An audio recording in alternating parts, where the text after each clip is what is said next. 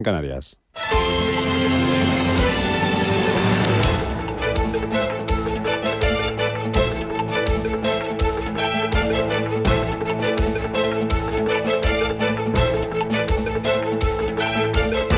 Capital Intereconomía, con Rubén Gil.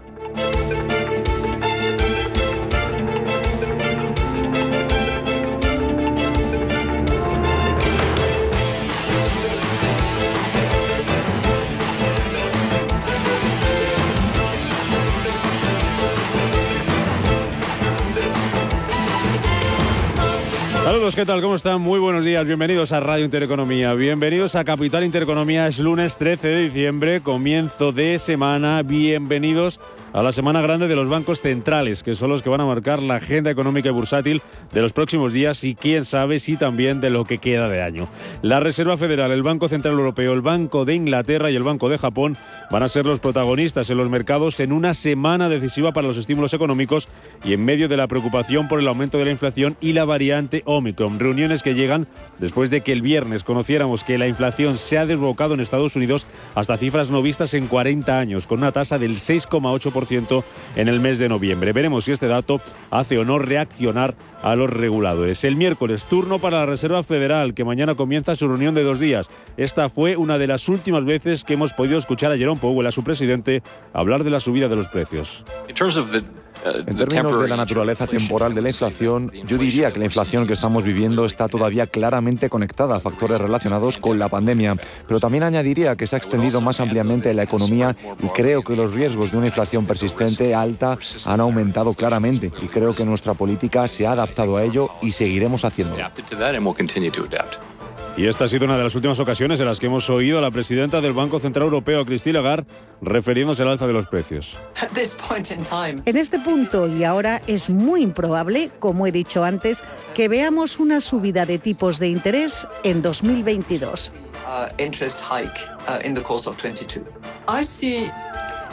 Veo un perfil de inflación que parece una joroba y una joroba eventualmente disminuye y esto es lo que proyectamos para 2022, que la inflación disminuirá a lo largo de 2022. Mensajes en teoría contrapuestos del Banco Central Europeo y de la Reserva Federal. El jueves será cuando se reúna el BCE, un encuentro, por cierto, en el que Luis de Guindos va a estar de forma telemática tras dar positivo por coronavirus. Ese mismo día, también el jueves, reunión del Banco de Inglaterra tras un dato de PIB en Reino Unido que muestra el frenazo de la economía británica y tras la entrada en vigor de las nuevas restricciones del gobierno de Johnson en aquel país para hacer frente a la pandemia. Este es su gobernador, el gobernador del Banco de Inglaterra, Andrew Bailey, al término de la última reunión del organismo. Aún no vemos evidencia de que eso suceda, pero por supuesto que estamos en lo que se podría llamar un periodo muy frágil en ese sentido, porque tenemos la inflación muy por encima del objetivo. Las señales de advertencia están ahí, las campanas están sonando, por así decirlo, así que tenemos que observar esto con atención, y es lo que estamos haciendo. Por último, el viernes el Banco de Japón va a concluir su reunión de dos días después de que la presión sobre los precios haya llevado también a la inflación al por mayor en aquel país hasta niveles récords. Así que en este escenario vamos a ser testigos de si los bancos centrales emprenden el camino hacia la normalización monetaria, si reducen la compra masiva de activos financieros y si mueven ficha anunciando subida de los tipos de interés aún a riesgo de ahogar la recuperación de los países más endeudados, sobre todo a este lado del charco. Vamos a analizar esta mañana todo lo que puede pasar esta semana, en la que ojo porque tenemos también de opciones y futuros el próximo viernes. ¿Y cómo pueden reaccionar los mercados a eso y a las decisiones que tomen los supervisores? Lo vamos a hacer en nuestra tertulia de mercados a partir de las 8 y 10 de la mañana hoy con Jaime Albella de AXA Investment Managers, con Inés del Molino de Roeders, con Alicia García de Mangi y con Lorenzo Coletti de Pictet Asset Management. En Capital Intereconomía, información, opinión y análisis. Siempre rigor. Por lo demás, este lunes se vuelve a reunir la mesa del diálogo social para negociar la reforma laboral. El objetivo es que el gobierno pueda tener lista esta norma antes de Nochevieja y que Pedro Sánchez pueda presentarla en su comparecencia del próximo día 29 de diciembre. Paloma Arnaldos, buenos días. Buenos días. La intención del Ejecutivo es verse con patronal y sindicatos cada día. En el encuentro de hoy abordarán los convenios colectivos, un tema que genera discrepancias entre las centrales sindicales y los empresarios. Todo ello tras acercar posturas en la reunión del viernes con otro punto controvertido, los fijos discontinuos. A pesar de la prórroga prórroga que da Bruselas, el Ejecutivo no cesa en su premisa de presentar en el BOE el anteproyecto de ley antes del 31 de diciembre. El último en decirlo ha sido el ministro de Presidencia, Félix Bolaños. Vamos a aprobar antes del 31 de diciembre una reforma laboral. Va a ser una reforma laboral equilibrada, va a ser una reforma laboral pactada y va a ser una reforma laboral que va a terminar con los dos grandes problemas que tiene el mercado de trabajo, la precariedad y la temporalidad. No podemos permitir que haya personas que sufren la temporalidad continuamente, encadenando contratos de trabajo uno tras otro, temporales, cortos. Y no podemos permitir, compañeros y compañeras, la precariedad. No puede ser que en España haya trabajadores pobres. Por su parte, el secretario general de UGT, Pepe Álvarez, pide que no se eternice la negociación. La negociación está abierta, que nadie dé por sentado que las organizaciones sindicales vamos a acordar eh, con el gobierno. Eh, nosotros, eh, con mucha moderación, pero también con absoluta exigencia, vamos a exigirle al Gobierno derogar y cambiar para mejorar, sobre todo por lo que hace referencia a la estabilidad en el empleo, acabar con la, con la precariedad. Fuentes del Ejecutivo dicen que el objetivo es que el nuevo texto llegue al Consejo de Ministros como muy tarde el próximo 28 de diciembre y todavía se confía en que sea con acuerdo entre todas las partes. Y en los mercados a la espera de los bancos centrales, las bolsas comienzan la semana con ganancias. Manuel Velázquez, buenos días. Buenos días, Rubén. Así es, eh, tenemos eh, subidas en las principales eh, plazas como el Nikkei de Tokio subiendo un 0,8%, ganancias en torno a medio punto porcentual para el Hansen de Hong Kong o el índice de Shanghai está registrando avances del 0,67%. Por cierto que el Kospi Surcoreano está rompiendo esa tónica de subidas, eh, ya que también las vemos en Australia, en otros índices eh, como en la India, el BSE Sensex está recortando tímidamente un 0,3%, una jornada en la que ya hemos conocido esta madrugada una de las referencias de la semana, el informe Tankan del cuarto trimestre en Japón, que refleja que la confianza de los grandes fabricantes no ha cambiado, es decir, que las condiciones van a empeorar a futuro y hay una frágil, un contexto de frágil recuperación económica en Japón. En cualquier caso, está contribuyendo a estas subidas eh, también, conociéndose que Pekín va a comenzar nuevos estímulos fiscales a principios eh, de 2022. Los futuros eh, en Wall Street de momento apuntan con subidas en torno al 0,3%, algo que también estamos viendo en las principales eh, plazas europeas. Futuros sobre el Eurostock 50 cogiendo fuerza, aumentando hasta rozar el medio punto de subidas y también se recupera el barril de crudo Brent de referencia en Europa, 76,17 dólares. También se aumenta, se aprecia más de un punto porcentual el crudo ligero, el West Texas 72 con 76 dólares. Esta semana vamos a conocer los PMI preliminares de diciembre y la producción industrial de octubre en la zona euro y Estados Unidos. También el IFO de confianza empresarial en Alemania, el paro y la inflación en Reino Unido, un IPC que también va a llegar a Francia, España e Italia el próximo miércoles. Y ese día también es ese punto de partida de la semana grande de los bancos centrales, como bien decías, miércoles Fed, jueves Banco Central Europeo y el Banco de Inglaterra y el viernes el Banco de Japón, clave para saber si orientarán su política económica, se da por eh, hecha esa reducción acelerada de la Fed, la inflación transitoria ya se ha eliminado y los inversores en busca de pistas. En el ámbito empresarial van a publicar resultados LAR, Inditex, Urbas, Naturhaus o Duro Felguera, Junta de Accionistas de Brofoods y el dividendo de Nagas, Faes Pharma, A3 Media Prim o Metrobacesa. Muy atentos en Estados Unidos a las cuentas de Adobe, de FedEx y de Accenture. Y para hoy los inversores cuentan con los precios mayoristas de noviembre en Alemania, el paro del tercer trimestre en Italia y las actas de la última reunión del Banco de Inglaterra, que también publica el informe de estabilidad financiera. Y aquí en España, Estadística de transmisión de derechos de propiedad en octubre y al otro lado del Atlántico.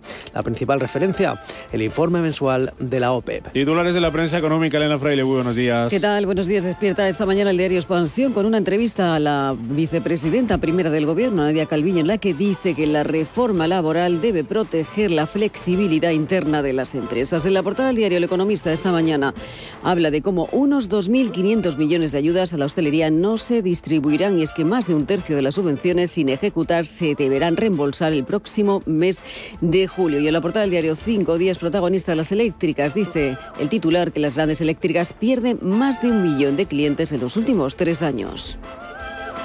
Siete y nueve minutos de la mañana, vamos con titulares. En Radio Intereconomía, las noticias capitales.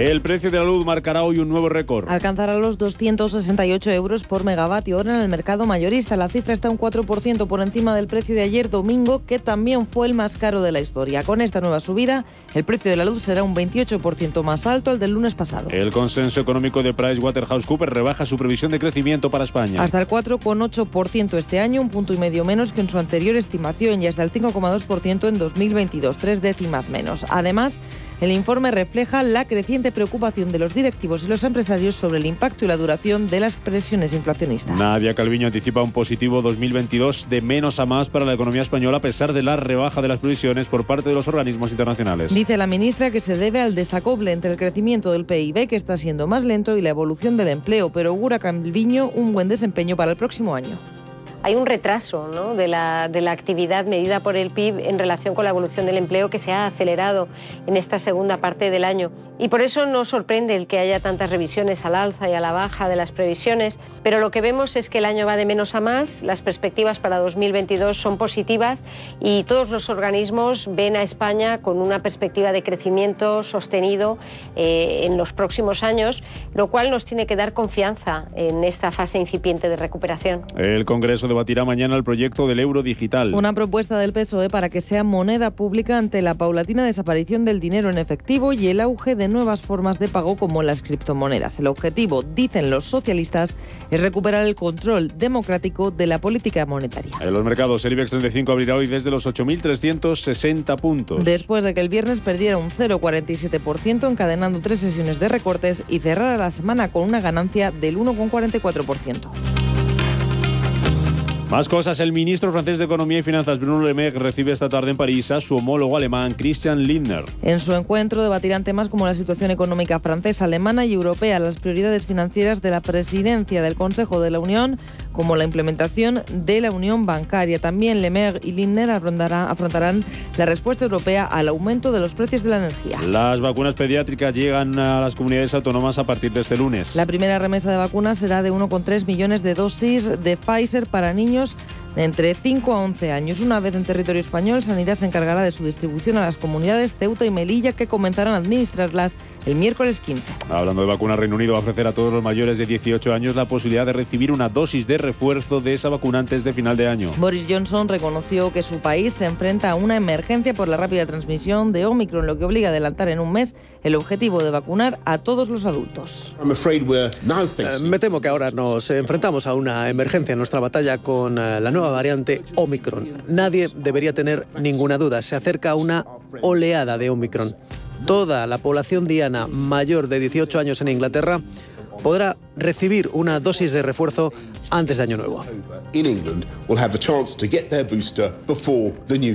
Y en cuanto a la evolución de la pandemia, Sanidad va a actualizar esta tarde la cifra de contagio. Ya conocemos que en Navarra esa incidencia supera los 1.000 casos y triplica la media del país. Se sitúa en 323 casos. Sanidad ha notificado 17.000 casos y 60 muertes por COVID respecto al jueves, a la espera de esa actualización de este fin de semana que conoceremos esta tarde.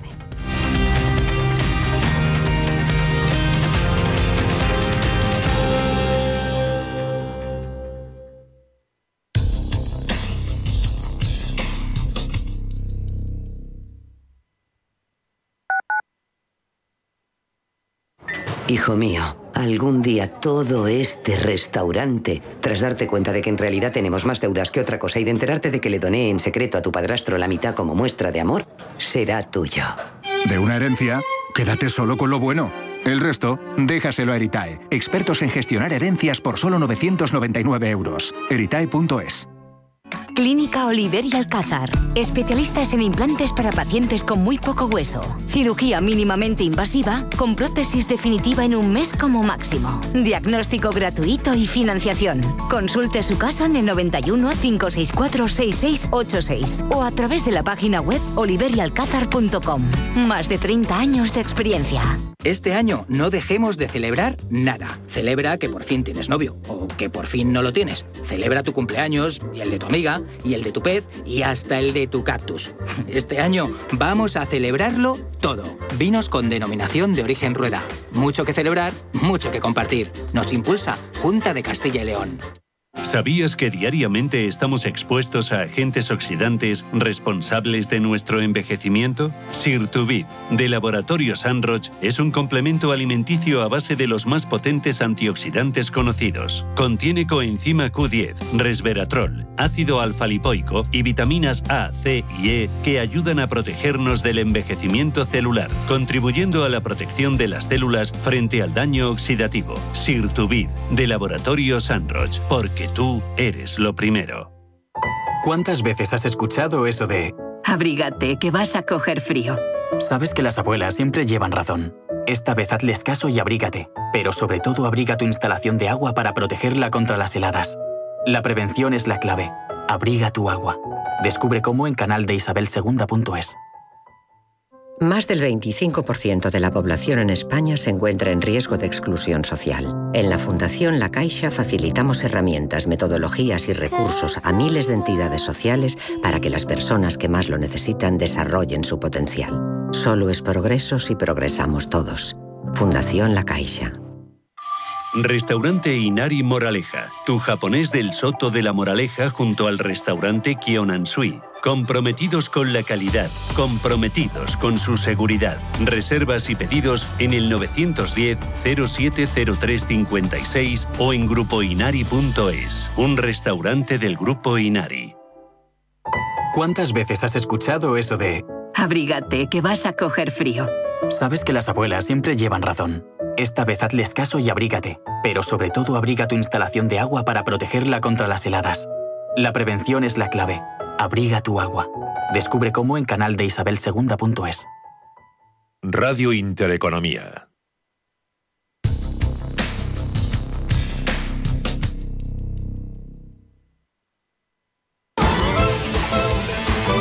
Hola Luz, la tecnológica de energía verde, patrocina este espacio.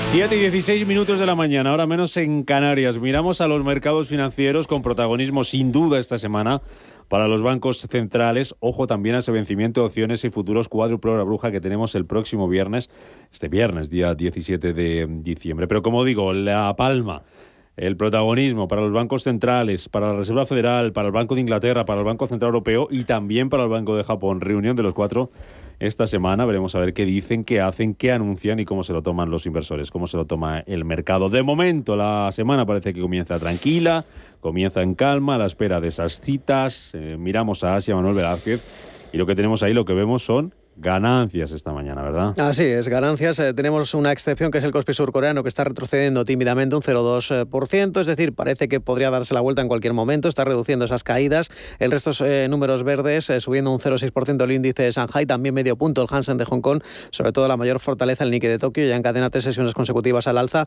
Podríamos decir que comienzan con buen pie, con muchas esperanzas puestas en los bancos centrales o bien están optando por las compras por lo que pueda pasar. Podríamos decir que sí, que hay esperanza en que esas reuniones de política monetaria, eh, que actualicen las previsiones, eh, que relativicen esa preocupación sobre Omicron, sobre el aumento de la inflación.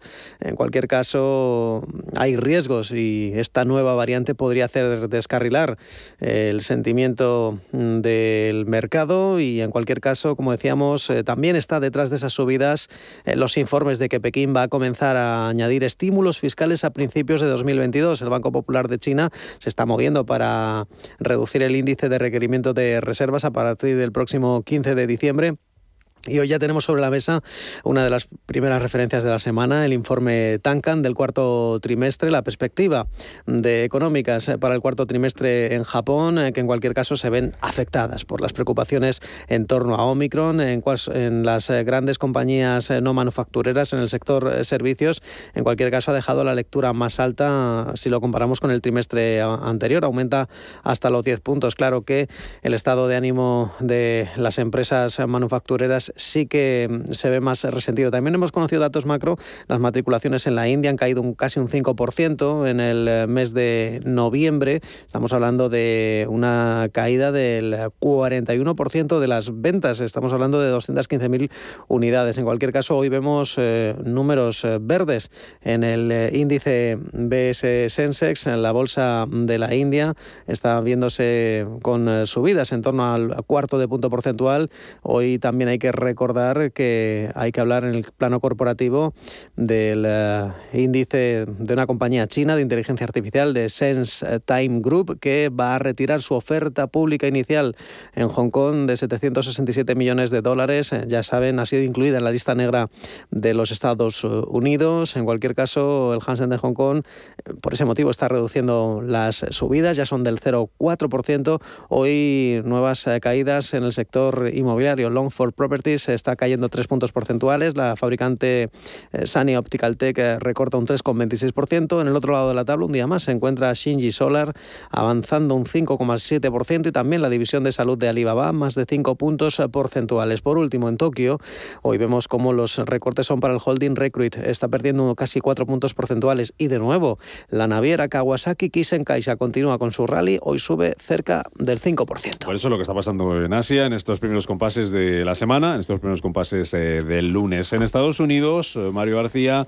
ni siquiera la inflación, ni siquiera la variante Omicron impedían la semana pasada que Wall Street cerrara su mejor semana en muchos meses. Y la, la que estamos, la semana que se presenta por delante, también parece que viene con tono optimista en Wall Street. Buenos días. Buenos días, Rubén. Pues antes de nada, echamos un vistacillo rápido a esos futuros en tiempo real. Anticipan subidas en los tres índices principales en torno a un 0,30%. Y como bien comentas, Wall Street cerró el viernes su mejor semana desde hace meses, pese a la subida de la inflación. Con todo esto, el Dow Jones cerró con un avance del 0,60%, el SP500 con un 0,95% y el Nasdaq, por su parte, arriba un 0,75%. La inflación de la primera economía del mundo, ha despuntado hasta el 6,8% en tasa interanual en noviembre frente al 6,2% del dato de octubre y en línea con las previsiones del consenso. El IPC subyacente, que excluye la energía y la comida, se ha situado en el 4,9% frente al 4,6% anterior. De esta forma, los precios han crecido en Estados Unidos a su mayor ritmo desde 1982. Los analistas esperan que el organismo anuncie la próxima semana, es decir, esta semana, una aceleración del tapering hasta los 30.000 millones de dólares desde los actuales 15.000 millones. Así, los futuros sobre los fondos federales otorgan una probabilidad cercana al 60% a que la Fed suba los tipos de interés en el mes de mayo debido a las presiones inflacionistas que están siendo mucho más persistentes de lo esperado. Y a nivel empresarial, la sesión del viernes constató que Apple sigue imparable con un aumento del 2,8% en la que ha vuelto a revalidar su récord histórico, dejándolo en los 179,63 dólares. Y además tenemos que destacar que a partir del 20 de diciembre habrá cambios en el Nasdaq y es que cinco empresas debutarán a causa de seis bajas. De esta manera entrarán en el índice Airbnb, Palo Alto, Scaler, Datadog y Lucy Motors y saldrán por su parte CDW, Insight, Fox, Trip.com, Cerner y Jackpoint. Y en cuanto a la agenda de hoy tenemos encima de la mesa el informe mensual de la OPEP y la subasta de deuda de tres a seis meses, aunque lo importante, como estamos comentando, lo tendremos mañana martes con la publicación de los índices del precio del productor del mes de noviembre y el miércoles el plato principal con las ventas minoristas subyacentes y la decisión que tome la Fed con los tipos de interés y sus proyecciones económicas. Pues buena semana la pasada en Wall Street, la mejor semana desde el mes de febrero, con subidas para sus tres principales indicadores. Semana en positivo también, cierre positivo semanal para el IBEX 35, 1,4% arriba. En una semana Ángeles Lozano que fue de más a menos, porque mucha subida el lunes, casi un 2,5% para el IBEX, casi un 1,5% subida el martes y a partir de ahí Tres de tres, tres caídas consecutivas. Muy buenos días. Muy buenos días. Al final, eh, como dices, en el eh, saldo semanal eh, pesaron más las compras de los dos primeros días, pero los inversores siguen muy preocupados por la expansión de la variante Omicron del coronavirus, por la inflación y por cómo van a abordar los bancos centrales esos altos niveles de precios sin que la economía se vea tocada. El IBEX 35 en esa jornada, la del viernes, en la que conocimos el IPC de Estados Unidos, fue incapaz de recuperar los 8.400 puntos, cayó un 0,47%, pero en el conjunto de la semana arriba un 1,44%. Con eh, ese saldo, la bolsa española acumula una subida del 3,55 este año. Desde luego, una subida que está muy lejos de la que registran otras bolsas europeas, por no hablar de Wall Street. En el viejo continente, también el viernes vimos recortes, pero como ocurrió con el IBEX, el balance semanal fue alcista. Frankfurt sumó un 3%, París un 3,34%, Londres un 2,4% y el MIP del italiano un 3. Por lo tanto, el IBEX 35 fue el que menos eh, ganó. Y en cuanto a valores protagonistas, el viernes y un día después de que el Comité Técnico Asesor del IBEX decidiera sacar a Viscofan del selectivo el próximo 20 de diciembre, la compañía se dejaba en la última sesión un 3%, también casi un 3%, caía Fluidra y Farmamar retrocedía un 2,3%. En el lado opuesto vimos a Colonial, que ganó un 1%, y a Telefónica, que subió un 0,8%. En el conjunto de la semana, lo mejor fue para CIA Automotive, que ganó casi un 7%, BBVA subió un 6,7% y ArcelorMittal recuperó algo más de un 5%. Y mm, eh, tuvimos muy poquitos valores eh, con caídas. Viscofan, que en cinco días se dejó un 2,6% y el Santander, que retrocedía un 2,26. Para hoy tenemos a los futuros en Europa subiendo en torno al 0,2, 0,3%. Agenda para este lunes y para la semana, Ángeles, ¿cómo viene? Pues eh, hoy vamos a conocer eh, la venta de viviendas del mes de octubre en nuestro país. En el Reino Unido, el Banco de Inglaterra publica el informe de estabilidad financiera y también las actas de su última reunión de política monetaria. En Alemania conoceremos eh, los precios mayoristas de noviembre. Por supuesto, en el Reino Unido vamos a estar pendientes de mm, cómo evoluciona la bolsa después de que ayer se elevara el nivel de alerta por el COVID al 4 sobre un total de 5.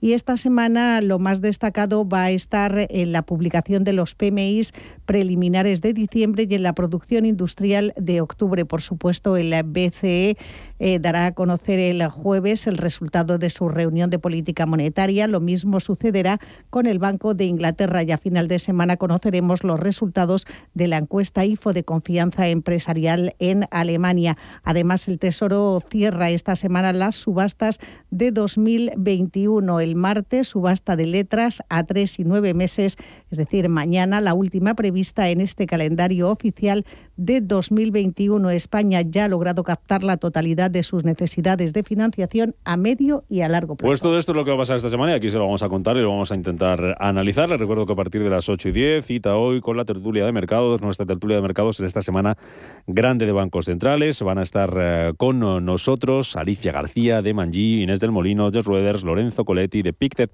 Asset Management y Jaime Albella de AXA Investment Managers. Hola Luz, la tecnológica de energía verde, ha patrocinado este espacio. Número uno mundial en el ranking ESG de compañías eléctricas, marca mejor valorada del sector, primera opción del consumidor a la hora de contratar electricidad. ¿Y ahora? Ahora en Hola Luz lideramos una revolución para transformar 10 millones de tejados en energía 100% verde para el mundo. Es la revolución de los tejados. Hola Luz. El paradigma global de la inversión ha cambiado. Natixis Investment Managers quiere contribuir a un mundo mejor y más sostenible. El futuro de los mercados será 100% responsable. La gestión activa y la medición del impacto serán claves de este nuevo panorama. Entre ya de lleno en el futuro de la mano de los expertos de Natixis Investment Managers. Entre en im.natixis.com. La navegación el cultivo, la rueda. Muchos han sido los inventos históricos, pero nosotros creemos que el mayor invento de la humanidad es cómo medir el tiempo. Barbadillo. 200 años. Origen, experiencias y sueños.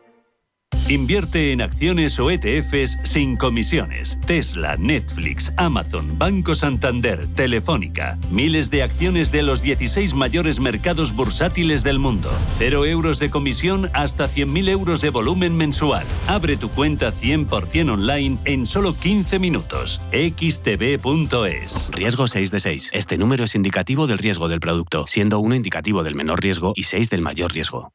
Lo notas. Siempre que te encuentras con uno de nosotros, sientes la ilusión de la Navidad. Porque soy un elfo. Y si tú quieres ser un elfo, solo tienes que acordarte del niño que fuiste. El corte inglés. Mantenemos viva la ilusión.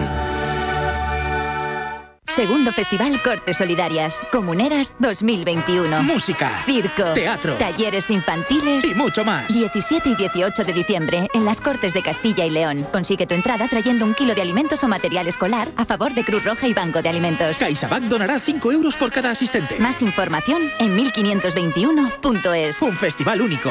No faltes. ¿Sabes que el mejor chocolate del mundo ahora se encuentra en España? Pacari, la marca de chocolate bio más galardonada del mundo, te trae los sabores más increíbles. Chocolate con fruta de la pasión, sal de Cuzco y Nibs, rosa andina y yerba luisa, entre otros. Chocolates producidos con cacao fino de aroma ecuatoriano. Una experiencia de sabor y texturas que hace que tus sentidos entren en otra dimensión. Encuéntranos en el corte inglés.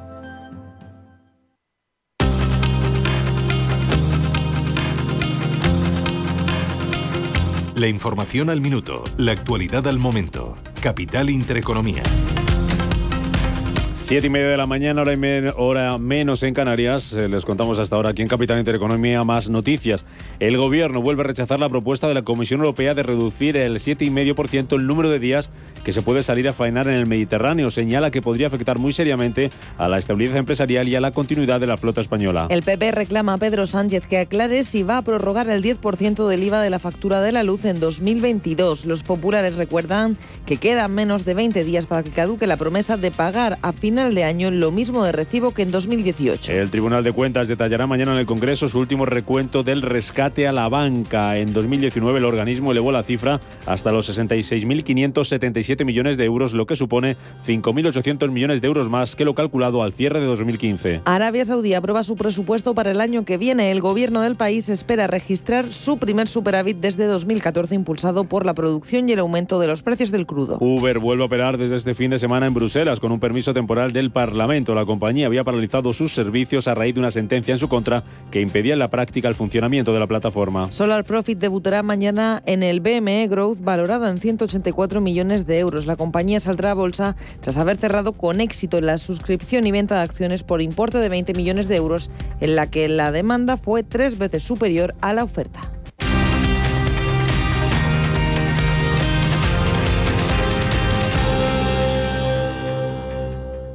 Si mantienes la cabeza en su sitio, cuando a tu alrededor todos la pierden, si crees en ti mismo cuando otros dudan, el mundo del trading es tuyo. Trading 24 horas, un sinfín de oportunidades. Cuando ves la oportunidad, IG. Todas las operaciones conllevan riesgo. 76% de las cuentas de inversores minoristas pierden dinero en la negociación de CFD con este proveedor. Debe considerar si comprende el funcionamiento de los CFD y si puede permitirse asumir un riesgo elevado de perder su dinero. Si piensas que defender los derechos humanos empieza por defender el derecho a la vida, por fin hay debate. Nace un periódico independiente, profesional, en abierto, respetuoso y con valores. Ya era hora. Eldebate.com. La actualidad desde los principios. ¿Le gusta el queso? ¿Y cuidarse? Entonces, disfrute con quesos Lodin, galardonados en premios internacionales como los World Cheese Awards y reconocidos por la Fundación Española del Corazón. Quesos de sabor extraordinario y con menos grasa saturada, cremosos, curados, añejos, todo un placer para el paladar a la vez que se cuida. Consulte su web www.lodin.net. Queso Lodin, el doble de bueno. ¿Qué es decir la verdad? Es ser valiente, estar seguro de uno mismo, ser fiel a tus principios. Soy Víctor Álvaro González, fundador de Nextstep. Nextstep le ayuda a mejorar la rentabilidad de sus inversiones, sea cual sea su patrimonio y sin tener que cambiar de banco. Infórmese en decimosloquepensamos.com. Nextstep, su asesor financiero independiente.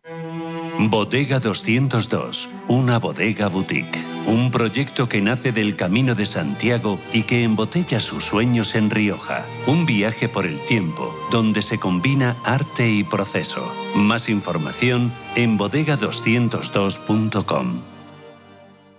Playas increíbles, ciudades coloniales, ruinas milenarias. México es un destino insuperable. Por eso en Viajes El Corte Inglés solo se nos ocurre para mejorarlo llevarte y traerte con Aeroméxico desde solo 510 euros, reservando hasta el 31 de diciembre. Vuela directo desde Madrid a Guadalajara y Monterrey y paga en tres meses con tu tarjeta de compra El Corte Inglés. Porque México con Aeroméxico y Viajes El Corte Inglés es más México. Financiación ofrecida por Financiera El Corte Inglés y sujeta a su aprobación. Consulta condiciones en viajeselcorteinglés.es.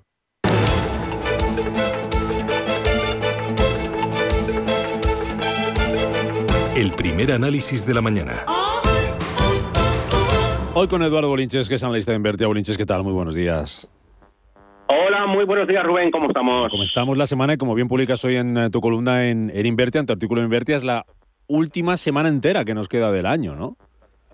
Sí, así es. Eh, ya tenemos 13 sesiones bursátiles por delante tan solo y dos semijornadas, ¿no? La, la de los viernes de Nochebuena y viernes de Nochevieja. Así que esto ya huele a final. Viernes de Nochebuena y de Nochevieja, corrígeme si me equivoco, pero la novedad de este año es que no hay bolsa española. Pues menuda sorpresa me das. No me lo puedes, no, te lo puedes ni imaginar. Te lo voy a confirmar, te lo voy a confirmar en un ratito, pero es una de las novedades De, este, de este, de este, de este año. De este es el calendario de, de Te lo digo ahora mismo. Bueno, eh, entra un poquito la cordura. Sí. Eh, la verdad que ya. Te van a dejar descansar. te van a dejar descansar. Pero yo creo que esto viene de, viene más que viene más del Euronext seguro, ¿eh? porque el día 6 y el día 8 aquí hubo sesión bursátil interesante también la del lunes 6, si lo recuerdas, con, con, con importantes subidas, pero pero bueno, esto de Nochebuena y Nochevieja, esto es novedad, ¿eh? Es maravilloso, te, lo, te lo confirmo, aquí tengo delante el calendario de BME y en rojo marcado el 24 y el 31 como día festivo. Así que nos queda, nos queda poquito recorrido ya este. Pero bueno, semana importante, aunque sea poco lo que nos queda, eh, o cada vez menos, semana importante. Bancos centrales y que no se nos olvide, Bolinches, que el viernes tenemos vencimiento de opciones y de futuros, ¿verdad? ¿Eso cómo puede afectar a la negociación y a la bolsa? Ahí voy, ahí voy. Vamos a ver, es que claro, por un lado tenemos máximos históricos. Si ahora mismo cerrase el futuro del SP500, ¿dónde está? Máximos históricos en el SP500, ¿vale? Entonces, claro, em, por otro lado, el IBEX que eh, está súper débil en zona de mínimos anuales. Eh, entonces, claro, eh, no, bueno, mínimos anuales no de verano, quiero decir, y el vencimiento del viernes puede pasar de todo. Entonces, claro, mm, es una semana difícil para mojarse. Yo creo que el miércoles, que es cuando seriamente se prepara el vencimiento o comienzan los, preparativos para ello, mm. eh, ya le veremos las patitas al lobo, ¿no? Ah, intuyo que habrá un vencimiento positivo. Y esto significa que nos vamos a alejar de ese fantasma de los 8.250 puntos que nos llevaría, eso sí, a los mínimos anuales. Eh, pues pues allá por los 7.600 muchos, 7.700, ¿no?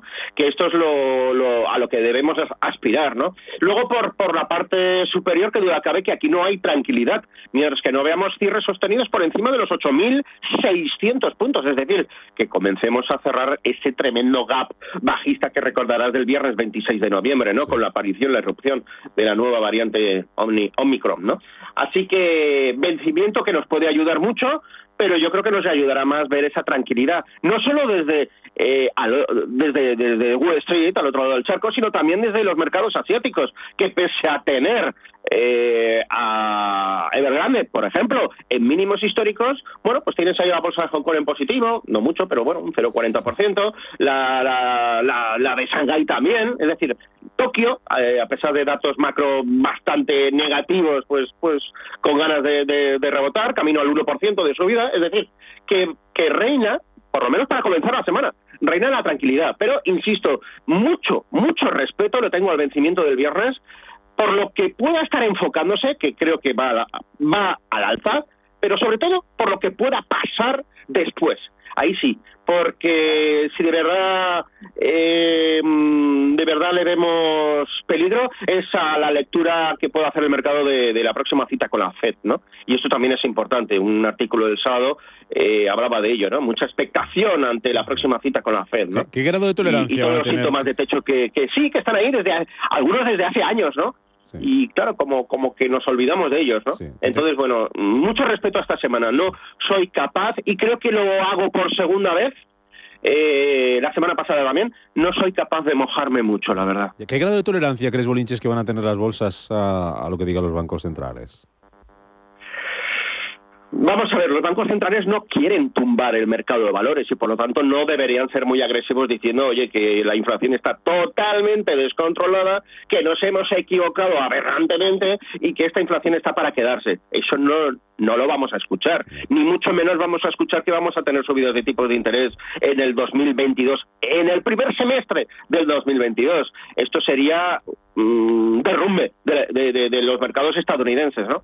Entonces, bueno, eh, mm, la pregunta es buena y la respuesta es que va a depender de la suavidad de las palabras pero sobre todo de la interpretación. Tú que llevas muchos años también en esto, sabes que muchas veces algunas palabras eh, sin maldad y muy cuidadas eh, son tremendamente dañinas para un mercado de valores, ¿no? Y, bajan con fuerza. Entonces, bueno, es que puede pasar cualquier cosa.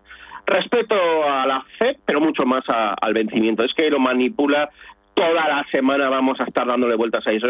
Y si puedo, además, hoy voy a hacer un artículo sobre cómo están posicionados de cara al vencimiento las opciones del SP500. Pero bueno, aparentemente ahí lo tenemos, ¿no? En máximos históricos. Así que por eso digo que huele, huele a mercado alcista y aquí el morbo estará en ver si podemos acabar la semana por encima de los 8.600 puntos. eso es lo importante. De eso va a depender que tengamos rally de Navidad, ¿no? Sí, sí, de ahí depende efectivamente, ¿no? Viene con retraso. Yo esperaba una corrección antes del inicio de, del rally de Navidad. Primer primera quincena de noviembre y fue la segunda. Entonces, eh, bueno, pues sigo pensando que, que va todo en línea como lo que pensaba, mm. pero con retraso de 15 días, ¿no? Así que bueno, vencimiento, pasemos al vencimiento, que sea alcista o ligeramente alcista y luego ya enfocamos un rally de Navidad que tienen unas ganas los mercados estadounidenses de hacerlo brutal. Lo enlazamos también con un rally de Reyes, nos metemos con un último, y esto sí que creo que tiene toda la pinta, un último festival alcista que nos lleven a niveles insospechados de, valoraciones y, y se acaba, se acaba ahí la fiesta porque eh, el taperín está en marcha y al final del taperín ya sabemos todos lo que viene, ¿no? Entonces, bueno, es la, la música de la discoteca de las 7 de la mañana, ¿no? De las siete y media. Pocas canciones van a sonar más. ¿Qué tienes en cartera esta semana, eh, Bolinches? Pues, eh, a ver, tengo cosillas porque mm, me he liado a poner órdenes de compra en mercados estadounidenses y van entrando poco a poco. Entonces, bueno, tengo Goldman Sachs, tengo, por ejemplo, eh, en Estados Unidos Dell Technology, la, fabricante de ordenadores portátiles, Dell.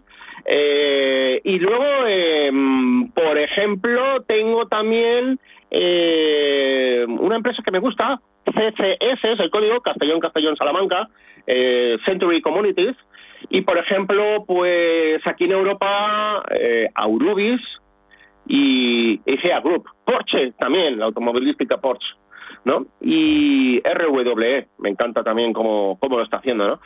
Y, bueno, pues con un montón de cañas de pescar puestas, pero como a mí me gusta, ¿no? Con stops de compra, es decir, con subidas al tren una vez arranque, normalmente porque, bueno, me gusta comprar las rupturas, eh, de máximos anuales o máximos relevantes y bueno pues que tengo más de una decena de valores ahí con la cañita puesta pues por ejemplo aquí en Europa pues E.ON, eh, Daimler, eh, Nordex eh, Micron Technology versión Nasdaq, eh, también Moody's, eh,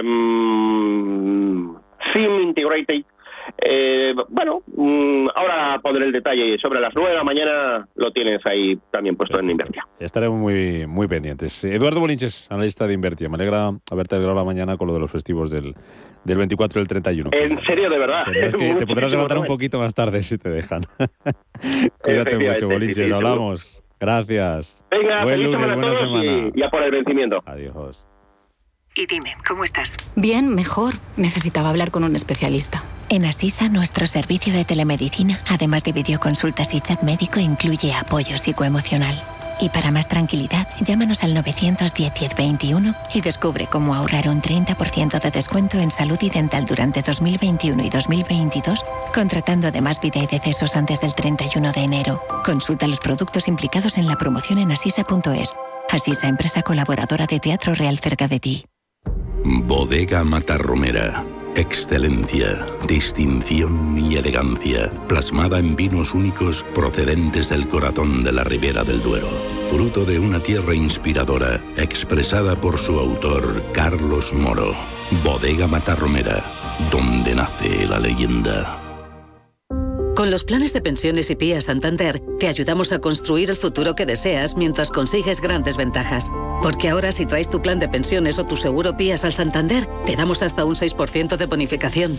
Consulta condiciones en bancosantander.es o en tu oficina más cercana. Santander Previsión. Enfoca tu futuro. ¿A qué sabe tu Navidad? A jamón ibérico. A champán francés. Turrón y mazapán. Y también a la alegría de disfrutarlo todo con los mejores precios. Los precios de Hipercor y el supermercado El Corte Inglés. Jamón de cebo ibérico 50% raza ibérica, pieza de 9 kilos, solo 119 euros. En tienda web y app. Hipercor y supermercado El Corte Inglés. Nos gusta la Navidad. Precios válidos en Península y Baleares. ¿El mejor hotel para la celebración familiar que estás preparando? En Rafael Hoteles te ofrecemos todo lo que necesitas. Salones privados con luz natural, jardines y terrazas, cuidada gastronomía, aparcamiento y un servicio profesional que te asesora en todo el proceso. Llama al 902 100 015 o consulta rafaelhoteles.com. Segundo Festival Cortes Solidarias. Comuneras 2021. Música. Circo. Teatro. Talleres infantiles. Y mucho más. 17 y 18 de diciembre en las Cortes de Castilla y León. Consigue tu entrada trayendo un kilo de alimentos o material escolar a favor de Cruz Roja y Banco de Alimentos. CaixaBank donará 5 euros por cada asistente. Más información en 1521.es. Un festival único. No faltes.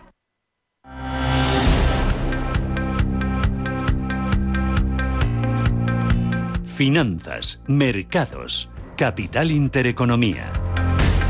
7.45 minutos de la mañana, ahora menos en Canarias, es el momento de mirar a la prensa, de echar un vistazo a los periódicos para ver cómo vienen este lunes, portadas de la prensa económica y que están contando también desde ese punto de vista los nacionales, Elena. Bueno, pues eh, comenzamos con el diario Expansión. Eh, anunciábamos ya que despertaba esta mañana con una entrevista con Nadia Calviño, la vicepresidenta primera del Gobierno, en el que habla pues de muchas cosas. Ella se muestra muy optimista, dice, respecto a la recuperación de la economía. Pero en el titular principal de este diario habla de la reforma laboral. Dice que debe protegerse la flexibilidad interna de las empresas. Sobre inflación, destaca cómo las tensiones en los precios irán corrigiendo a partir de la primavera del año que viene. Sobre los salarios, se cuenta que el impacto de la inflación debe determinarse en la negociación colectiva y sobre la recuperación económica destaca de Calviño que hay una clara aceleración de la economía desde el tercer trimestre que se mantiene en diciembre. Dos asuntos más sobre los que habla también. Sobre CaixaBank dice que no tenemos intención de que el Estado salga de una entidad que está bien gestionada y sobre los impuestos autonómicos destaca que hay que combatir la carrera a la baja en los impuestos. Dice que ve coherencia en las comunidades autónomas,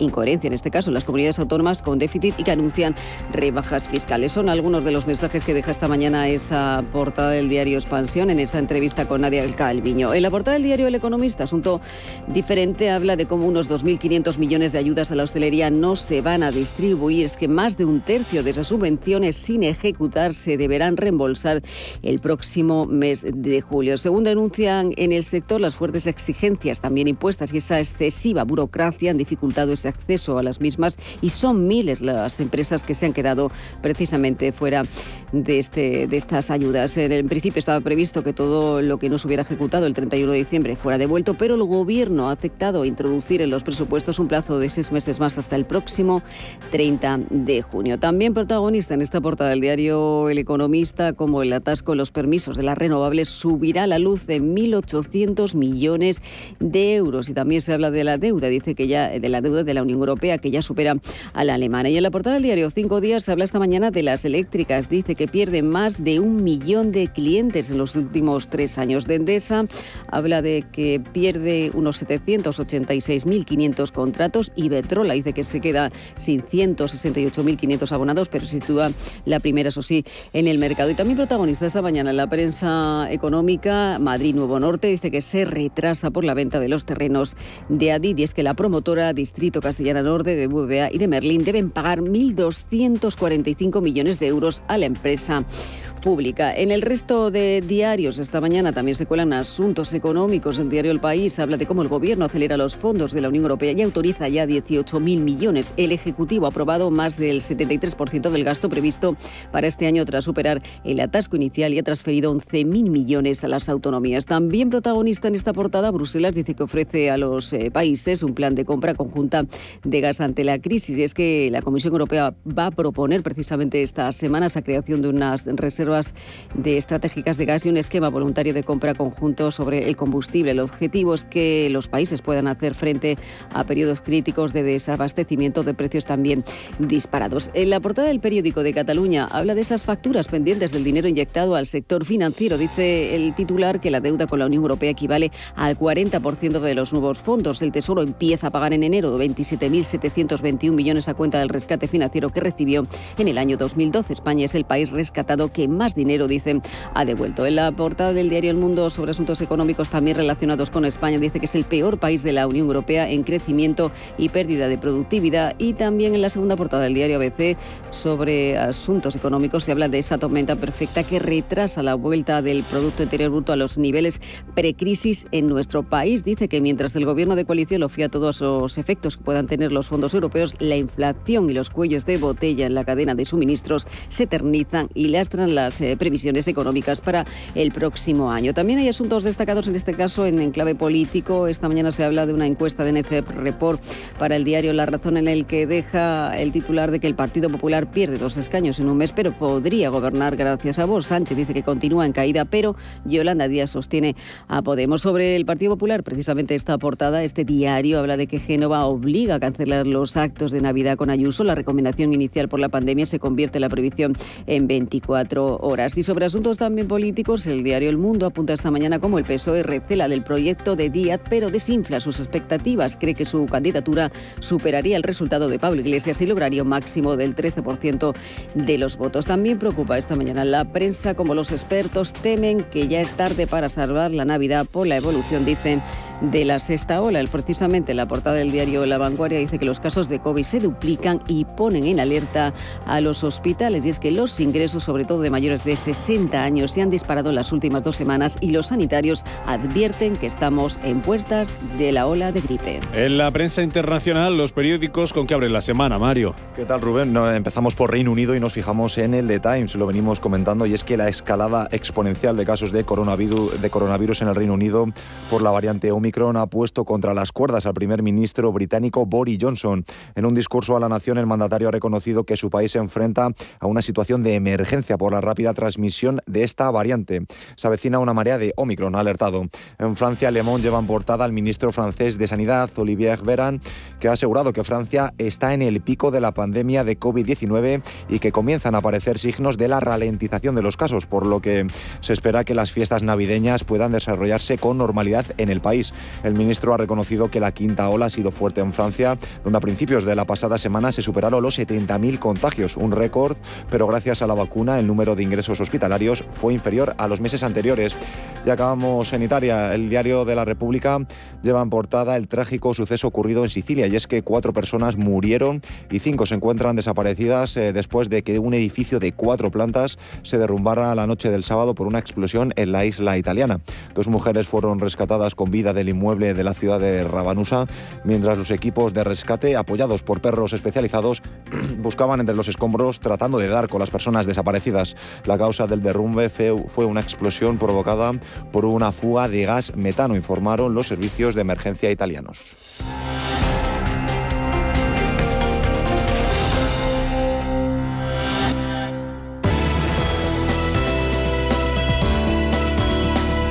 En Radio Intereconomía, La Puntilla. Y sin dejar de mirar a los periódicos, sin dejar de mirar a la prensa, nos vamos hasta la redacción del debate.com. Eduardo de Rivas, su director del debate.com. ¿Qué tal? Muy buenos días, feliz lunes. Hola, muy buenos días. ¿Qué lleváis hoy en portada? ¿Con qué arrancáis la semana? Pues mira, hoy abrimos con una comparación de las gestiones de Mario Draghi en Italia y de Pedro Sánchez aquí en España. Las medidas planteadas por el gobierno italiano y el español son radicalmente opuestas y mientras Draghi no subiera impuestos para evitar que la economía se estanque, Sánchez apuesta por aumentarlos. Draghi también dice que bueno, las, el plan de ayudas pues mejor directas y a jóvenes y familias, mientras que Sánchez pues dice que mejor subir los salarios mínimos y unas cuantas diferencias más. Además, llevamos un análisis del fenómeno Yolanda Díaz, la, la política mejor valorada según el PIS, pero que puede convertirse en una enemiga para sí misma. Lo hemos llamado el síndrome de Rosa Díaz, que tuvo una caída casi tan grande como su ascenso. Pues esas son algunas de las noticias que podemos ver en la portada del debate.com, con la mejor opinión, con otras informaciones también relacionadas con la vacuna y esa comparativa entre Draghi y Sánchez, muy interesante, que se la recomiendo que la echen un vistacito esta mañana. Eduardo Rivas, subdirector del debate.com, gracias como siempre, feliz lunes, buena semana, hasta la próxima, cuídate mucho. Un placer, buena semana.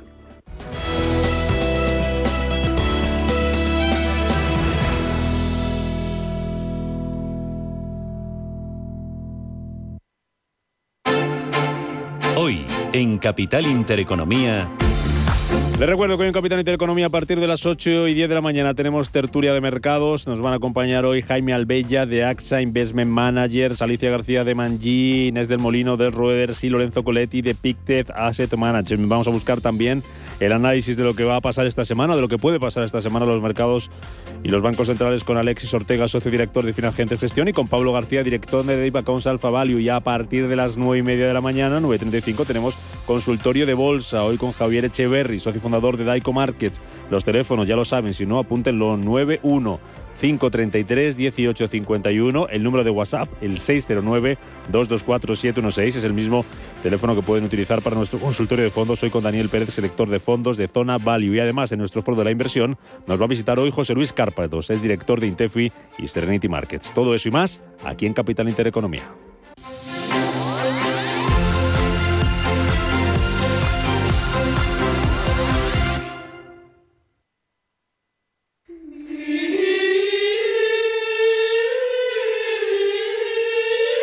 Los villancicos son cantos que se entonan en Navidad para celebrar el nacimiento del niño Jesús. Esta costumbre tiene su origen en la Edad Media y se mantiene en recuerdo de los muchos profetas que anunciaban el nacimiento del Salvador. La gente de la villa, los villanos, fueron los que adaptaron los antiguos himnos y cantos en latín con los que la Iglesia recordaba la llegada de Jesús, transformándolos en canciones muy dulces. Son esas las canciones que en honor de sus autores hoy se conocen con el nombre de villancicos. Los primeros se originaron, según se cree, en Inglaterra en la época de Enrique I. Los cantos eran en latín y amenizaban las fiestas de la corte.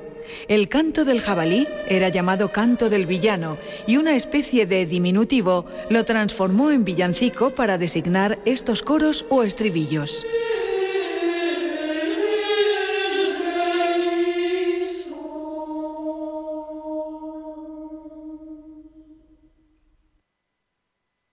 Radio Intereconomía, una excelente plataforma para anunciar tu empresa, con una audiencia exclusiva, con poder adquisitivo medio alto y que sabe lo que quiere. Teléfono 919992121 y en comercial arroba intereconomía.com. Radio Intereconomía, la radio de las empresas.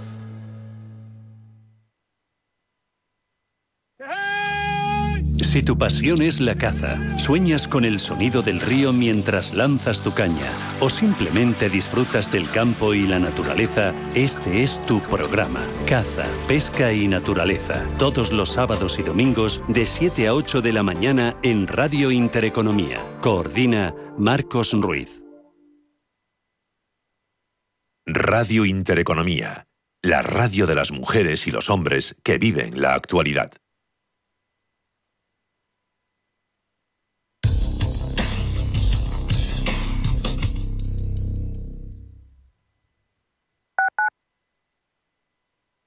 WeCity es la más reciente e innovadora plataforma de inversión inmobiliaria. En WeCity podrás invertir en las mejores oportunidades inmobiliarias y diversificar tus ahorros de manera fácil, rápida y segura. Entra hoy en wecity.io e invierte en un solo clic. O si prefieres, llama al número 679 667 623 y te ayudaremos. Automatic, expertos en reparación y mantenimiento del cambio automático de tu coche, te ofrece la información del tráfico en Madrid. 7 y 58 de la mañana conectamos con las pantallas del ayuntamiento para ver cómo está el tráfico en Madrid. Inmaculada Alanderas, buenos días. Hola, muy buenos días. Bueno, pues hoy esperamos en este lunes que la hora punta recupere su intensidad, ya que nos ha dado el tráfico unos días de tregua. Hay que tener en cuenta que a partir de, anoche ya se sancionará a, los conductores que se muevan por Madrid Central. Madrid Central hoy en día eh, Madrid 360, deben tenerlo en cuenta y ya se va notando, hay menos tráfico en Plaza de España a pesar de comenzar las retenciones en la parte alta. Es la M30 la que acapara el tráfico más intenso, el este de la M30 sentido norte. Y ojo, conductores que bajen desde el nudo de O'Donnell, vayan aminorando la marcha, encuentran bastante retención ya por un vehículo averiado ocupando el carril izquierdo a la altura de Méndez Álvaro, sentido sur. Automatic, expertos en reparación y mantenimiento del cambio automático de tu coche, te ha ofrecido la información del tráfico en Madrid. En Automatic nos encantan que las acciones sean seguras, sin riesgos. Mira hacia adelante. Invierte en el cuidado de tu cambio automático y rentabiliza con la experiencia del especialista en cambios automáticos. Apuesta por Automatic y obtén buenos resultados. No te la juegues. Automatic.es. Automatic. Reparación y mantenimiento del cambio automático. Radio Intereconomía. La radio que dobla su interés. Radio Intereconomía. La radio económica que se preocupa de su interés. Son las 8 de la